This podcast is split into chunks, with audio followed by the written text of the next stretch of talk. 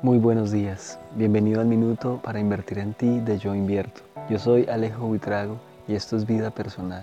Y en la mañana de hoy te quiero dejar una pequeña reflexión sobre las cosas sencillas, sobre las cosas aparentemente sin importancia.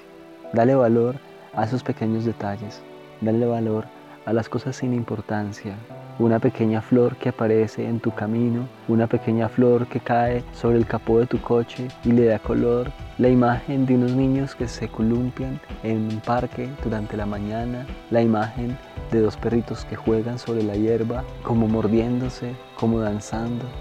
Todas estas cosas que aparentemente no tienen ninguna importancia, todas estas cosas por las que no vas a recibir un dólar ni un euro, todas estas cosas llenan tu vida también de otro sentido, de un sentido de belleza, de un sentido de conexión con la vida.